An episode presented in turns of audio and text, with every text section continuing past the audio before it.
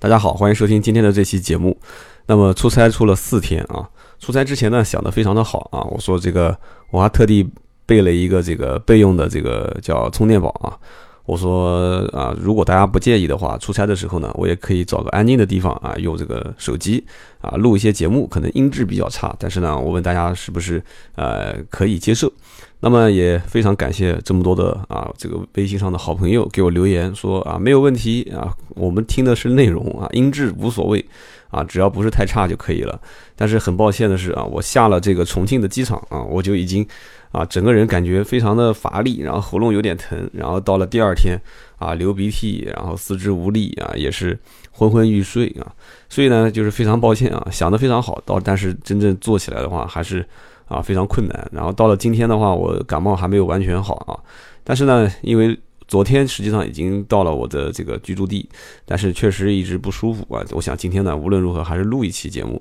啊，把我去重庆的这些啊所闻所见啊，我印象比较深刻的一些呃，当然是车的事情了，给大家来聊一聊。那么首先呢，我到了重庆的时候啊，一下飞机场，然后出去之后就看到满满山遍野的黄颜色的出租车啊。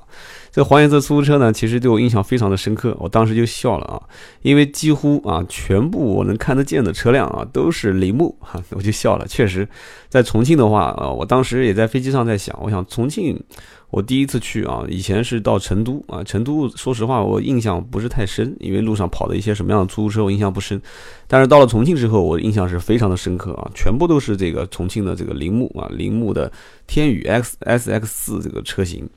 哎，我当时就很奇怪，我想铃木的车子应该讲也还是蛮多的，对吧？为什么会选这个 S X 四这个车呢？啊，我当时也是啊不得其解。然后呢，我也那几天说实话在重庆的日子时间安排的也很满。呃，也没有去深去深究啊。回到我南京的这个居住地之后呢，啊，我没事上网就看了一下，啊，我就了解了一个关于重庆出租车的一个发展史，啊，我才知道原来其实最早的时候啊，我觉得重庆人还是比较啊扶持本地产业的啊。重庆最早的时候，啊是。呃，先是用的这个天津一汽的夏利啊，然后用的是奥拓啊，当然奥拓就是他们当地产的，对吧？当然夏利应该讲比奥拓的空间稍微大一些啊。然后后来就用的羚羊啊，羚羊还是他们当地产的啊，一直到二零零八年就开始用了这个天宇啊，天宇 S X。然后呢，我在这个网上随便搜、随便看新闻的时候呢，忽然又跳出来一条新闻啊，就是说。这个好像也是二零零八年吧，我记不得了。那个页面被我擦掉了，讲的就是重庆的这个出租车司机集体罢工啊。整个应该我当时印象中好像上面写的是十一月三号开始罢工，哎，然后罢工完了之后到了四号、五号，一共用了三天时间啊，好像市委市政府才把这个罢工的整个事件平息掉。然后当时我就在想，我刚刚在看这新闻的时候，我就前后又搜了一些关键词，我就在想，难道这个就是跟啊重庆投放这个 S X 四的这个天宇车辆有关吗？啊，后来我就嗯想到了我很多年前，大概是零三年、零四年，我去河南郑州的时候的一次经历啊，那次也是。很奇怪，我下了这个火车站啊，到了这个河南郑州啊，郑州的火车站，我当时已经非常郁闷了。为什么？因为这是我历史上坐火车最郁闷的一次，晚点十一点五个小时啊，几乎是晚了半天。车上呢，基本上能喝的水都喝干的了啊。当时反正不讲了，这个是很痛苦的经历啊。我记得到了这个郑州的时候是凌晨一点。然后出了这个郑州火车站呢，我想再晚任何一个城市再晚的话，火车站的出租车肯定是还是有的，对吧？因为我们知道出租车司机都是呃一般都是两班啊，早班晚班两个人轮着倒，大多数都是这样的，有些是是是是不倒班的啊。人家讲叫做什么？叫做人歇车不歇啊，就人休息车子不休息。但是呢，我当时到了这个郑州的火车站，发现啊一辆出租车都没有啊，一辆出租车都没有。哎，我就奇了怪了，我说郑州也是大城市啊，怎么会没有出租车呢？啊，后来才知道，第二天才知道啊，原来是郑州的出租车大罢工啊。那一年应该是零三年啊，不对，应该零四年。所以呢，我当时，哦，不对，应该零七年。啊，对，差不多应该零七年啊。这个我们不追究了啊，反正就是这么一件事情。所以呢，零八年的时候啊，我看到这个网上新闻上讲说这个重庆的出租车罢工，然后我后来我又联想了一下，零八年正好又是投放这个天宇 S X 四这个车型，所以呢，我就在想中间是不是有一些 什么联系啊？这个我个人推断啊，就是随便聊聊。然后呢，我就看了一下当时罢工的一些原因啊，其实当时他不说，我估计也是这这么一个情况，因为我跟很多出租车的朋友也是。呃，关系还不错啊，有一些，所以呢，我当时就了解到了啊，其实其实出租车司机最担心的，首先就是收入问题，对吧？当时好像是因为，呃，把他们的份子钱，就是每个月交给出租车公司的这个钱，从五十块钱提到了七十块钱，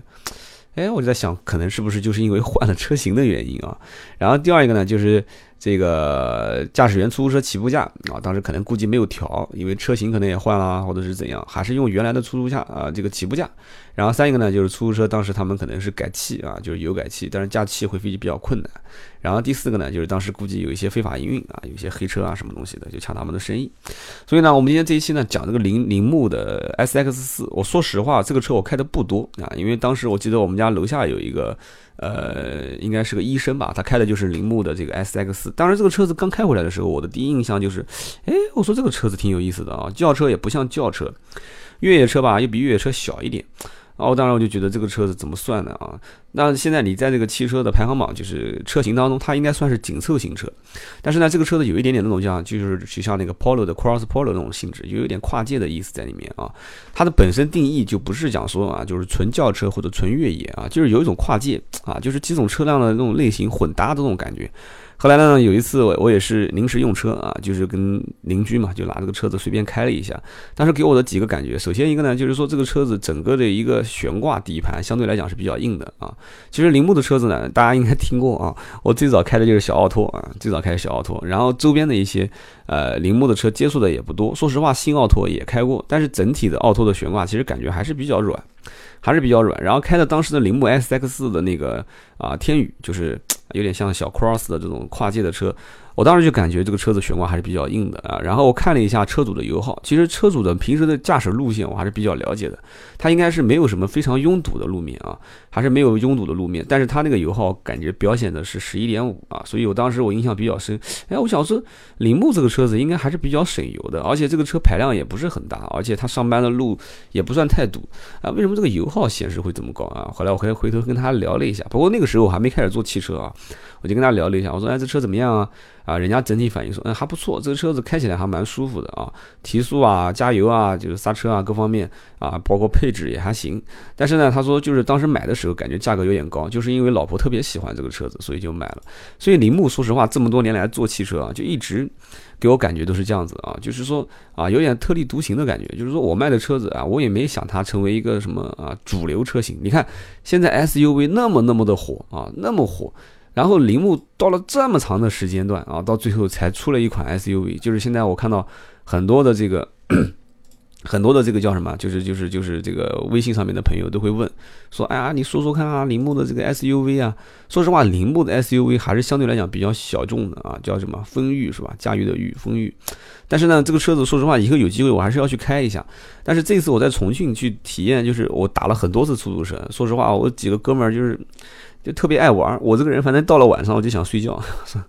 他们爱玩，所以晚上就陪他们出去啊，然后一出门就打车啊，一一回来就打车，然后去了解放碑啊，然后又去了一些吃火锅的什么火锅一条街啊，然后又去了一些什么其他地方啊，所以说去的时候我就明显就坐这个呃他们的出租车的时候，我在主驾啊副驾驶，然后我在后排都去体验了一下。空间上来讲呢是一般啊，后排只要有一个人能挤进去，我一般再从，呃后排就是这个驾驶座啊副驾驶的后方再坐进来的时候，感觉就是腿啊包括啊身子的空间就非常小。我们一般四个人的时候，我们就会打两辆车啊，就一般因为。啊，五个人的时候打两辆车，就是出租车司机这边好像不太允许，就是大家在一起挤一挤，而且挤的话，确实那空间也是挤不了，它 非常小。然后呢，第二一个呢，就是悬挂非常硬，还是跟当时有点回忆到了当年就是开这个 S X 的那种感觉，悬挂还是很硬。当然，这个车子也是 S X 啊，它应该是三厢的那种停产版。啊，已经停产了那种版本。然后呢，整个车子在开的过程中特别有意思啊。重庆的出租车司机啊，不管是跑高速也好，跑低速也好，可能他空气比较好，他就一直把那个窗户开着啊，那个窗户哗哗呼呼的刮到我的脸上啊。然后呢，我们讲话声音呢也是被这个啊风吹的也是听不见。然后我坐在这里面呢。我在玩手机，然后手机呢在山城啊，重庆是山城，它也没有这个三 G 的信号啊，就得一路上面就是跟那个出租车司机聊天也聊不起来，因为重庆人他不说普通话，他就一直说这个重庆当地的方言。哎，大家聊的也是挺有意思的，反正就是一路上面欢歌笑语的，你也听不懂我讲，反正我也听不懂你讲，就这样子。然后说这个车子呢，跟出租车司机也大概聊了一下。说实话呢，这个车子整体来讲，出租车司机评价还是可以的，因为，呃，怎么讲呢？就是德系品牌，我曾经说过啊，用的材质各方面都比较好，但是呢，它可能不太注重小的地方，所以说有的时候，呃，特别是这几年啊，德系车有点好像。呃，不太像以前啊，遵循这个就是工工整整、严严谨谨的这种做工标准啊，开始有一些这种小毛病出现。但是日本车子呢，说实话，虽然材质比较差，人家也知道可能啊，这个用材用料相对来讲比较节俭，但是它不出毛病，它没什么问题，对吧？然后这个我们在出租车上面也发现了很多啊，我们看过很多的就是一些普桑啊，我们讲的就是很老的一些桑塔纳的车子，你注意你注意去看啊，桑塔纳很多车子上面的仪表很多的指针都已经不动了啊，很多的指针都不动了，出租车司机而且上面有很多的故障码，出租车司机照开啊无所谓，反正这啊就是挣钱用的工具嘛。但是我这次打车，我注意留心看了很多的，就是我几乎每一辆的这个啊这个天宇 S X 的就是出租车。仪表台基本上指针都是完好无损的，而且很新啊，也可能是重庆人是不是啊做事情比较细还是怎么回事？而且车子干干净净的，仪表台上面的指针基本上指示都是非常完整的，而且。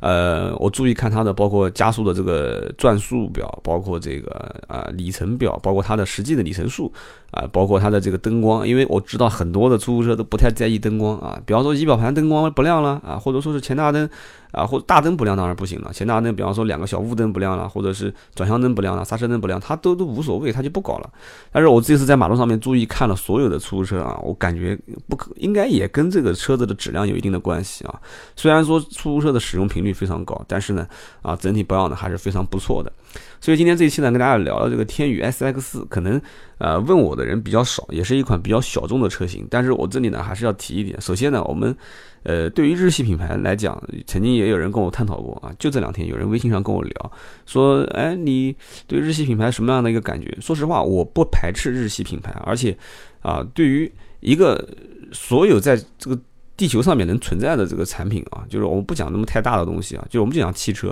啊，它能存在于这个产品，就是能诞生出来，然后能到了你的手上，它都是经过千锤百炼的啊。所以大家以后微信上问问题，千万千万不要问啊，你觉得哪个车子好，哪个车不好？其实没有什么车不好啊。我们这次还有一个非常巧的，就是路过了这个重庆力帆的。这个呃，应该是主机厂啊，看到漫山遍野都是力帆的轿车，我说哇，我第一次见到这么多的力帆轿车啊。然后结果呢，我们跑的这个路线还有一站是路过了这个呃马自达啊，长安马自达的这个应该也是主机厂啊，离力帆的这个厂不是很远，也是看到非常非常多的啊，在在在在当地，而且甚至还有最近找我啊，想办法说啊，能不能提前提车的一些车啊，漫山遍野全都是，我在想说。哇，这么多车子！我在想，果然很多人问我说，为什么很多车加价没有货？嗯，这个我就不说了。确实，可能他配到每一家 4S 店，他就车子比较少了啊。我帮他们说两句好话。但是呢，我其实说实话，在整个的一个啊，就是我对日系品牌的一些啊理解当中，我个人觉得还是要看重它的优点，然后选择你平时使用过程当中啊，你最需要的东西。你比方说，我经常会讲，我说日常代步的时候啊，你就选择一些，你比方说日系品牌啊，甚至韩系品牌都可以啊，国产品牌也没有问题，对吧？车子主要还是靠人来保养，靠人来去维护的啊。车子坏了就修嘛，对吧？人家讲嘛，偶尔才能上路开一开。所以呢，就所以这次我看到的这个呃，满山遍野的这铃木 S X 的出租车。我就觉得，其实真正你要是想觉得要要买一款啊，油耗比较省啊，比较耐用啊，不太容易坏，然后又怎么样的，你就看出租车司机开什么车就行了啊。出租车司机的车子绝对是需要跟你的要求点是一样的啊，要要空间大，要油耗省，要耐用啊，要 要维修成本低，他绝对不会用那种非常冷门的车型啊。所以这次我就非常遗憾，我在想说这个。这个重庆如果要是当地政府真的是啊，就是全力推荐当地的这个汽车产业的话，我觉得还是可以用力帆试试看啊。虽然曾经我第一次看过力帆的这个啊测评报告，是当时测评结果是力帆的方向盘和。啊，主驾驶的驾驶的正正中间的这个点是不对称的，它是稍微偏了那么一点点。啊，说中国为什么造车连方向盘都造不正啊？但是这里面我还是要提一点，我想说的是，是中国人能先把车造出来啊，不管是模仿也好，拼凑也好，啊，还是用别人的生产线造发动机也好，还是怎么样，这样有人曾经以前讲过，说中国这么多钢钢材企业啊，就是钢铁企业，但是就是没有一家能造得出汽车的底盘，因为汽车底盘太硬了，它容易裂；太软了，它会变形啊，就一。定要达到这种标准，说中国没有一家能提供这种标准的底盘。但是呢，我不知道这么多年过去之后啊，是不是还是从国外进口啊采购，还是说我们国内已经有现在这种现行的技术？但是呢，我们还是要。啊，支持我们国内的产业，而且我也非常欣喜的看到，在我的微信平台上面，有很多的人都在问一些国内的一些品牌啊，一些合资的品牌。其实呢，我本来是想把这个节目做的稍微啊，怎么说？大家都其实大家都是年轻人啊，想做的稍微装逼一点啊，稍微高大上一点，稍微的这个高端一些，想跟大家聊一聊什么法拉利呀。啊，什么五九九啊，想聊聊加州啊 这些车子，想聊聊兰博基尼、劳斯莱斯、宾利，但是呢，越做越发现，其实大家更想听的还是一些，就像你们所说的这个接地气的啊，大家想买的、想用的啊，比较实惠的一些车型啊，就哪怕说这个车子我不买，但是你说了这款车，哎，我可以看一看，就是我的购车预算啊和这个车子相平行的一些车型有哪些。说实话呢，嗯，这个好像节目一录完，我的币也好一半了啊。呃，我真的很开心跟大家能在节目当中去沟通，但是呢，呃，也实话实说，让我每天更新一期也确实有点吃不消啊。我家里面有小孩啊，每天正常下班到家应该差不多七点，吃完饭，啊，陪这个老父亲出去洗个澡啊，就是冲个冲个澡，老澡堂嘛，对吧？冲个澡泡泡澡，回来差不多也就八点了，八点正好小孩已经睡觉了啊。这个你呢，我也是感谢啊，宝宝的妈妈，我的老婆啊，非常体谅我，也是非常的这个。呃，怎么讲？能理解我吧？反正如果这个时间我在这个书房里面打游戏，那他肯定过来已经把电源给关了啊。然后呢，他也看到我在做这个啊叫《百车全说》的节目之后啊，包括还有一档在其他平台的节目之后呢，啊，我家老婆也是做这个啊，今天偷点小秘密啊，也是做这个这个。呃，叫关键词搜索啊，SEU 的网络平台推广的一个一个从业人员，他呢也是发现，就是说我在做这个节目的过程当中啊，微信现在已经基本上，微信平台上面已经基本上有差不多两千个，我没继续细看，我前两天看的是一千六百多，应该这几天还在加啊，每天都是基本上几十个人、几十个人的数量在加，呃，已经有差不多两千的这个好友啊，都是非常好的听众朋友，然后同时网站的播放率也是过了十一万了，然后这个粉丝数量是五千多。呃，说实话，这个平台呢非常好，我觉得呢做的呢也到目前为止不太吃力，所以大家呢不要呃太就是催促。说实话，我这个节目要细水长流，慢慢做啊，千万不能说是啊为了说我为了谁或者你们是为了怎样怎样啊，让我要把这个节目做到一个什么样的很极致、很精准啊，非常啊这个细腻高端的这种这种这种一个一个一个一个阶段，我觉得还是轻松为好。所以呢，希望大家能理解。呃，就像大家讲的，说还是要注意身体，还是要这个早睡早起。所以呢，今天这期节目呢，我跟大家去聊一聊我的对这个重庆之行啊印象比较深的这个天宇 SX 四啊，以及当年我开过的啊当时的那个类似于 Cross Polo 那种啊天宇的跨界车的一些感受。那么呢，最后呢做个小广告啊，当然了，我希望能有很多听众能听到最后啊，就是我的这个微信号啊，微信号是 A B C D 的 D 啊五四五八五九 D 五四五八五九。有什么事呢？可以留呃，可以在这个平台上留言，也可以加我微信跟我沟通。好的，这期节目就到这里，我们下期接着聊。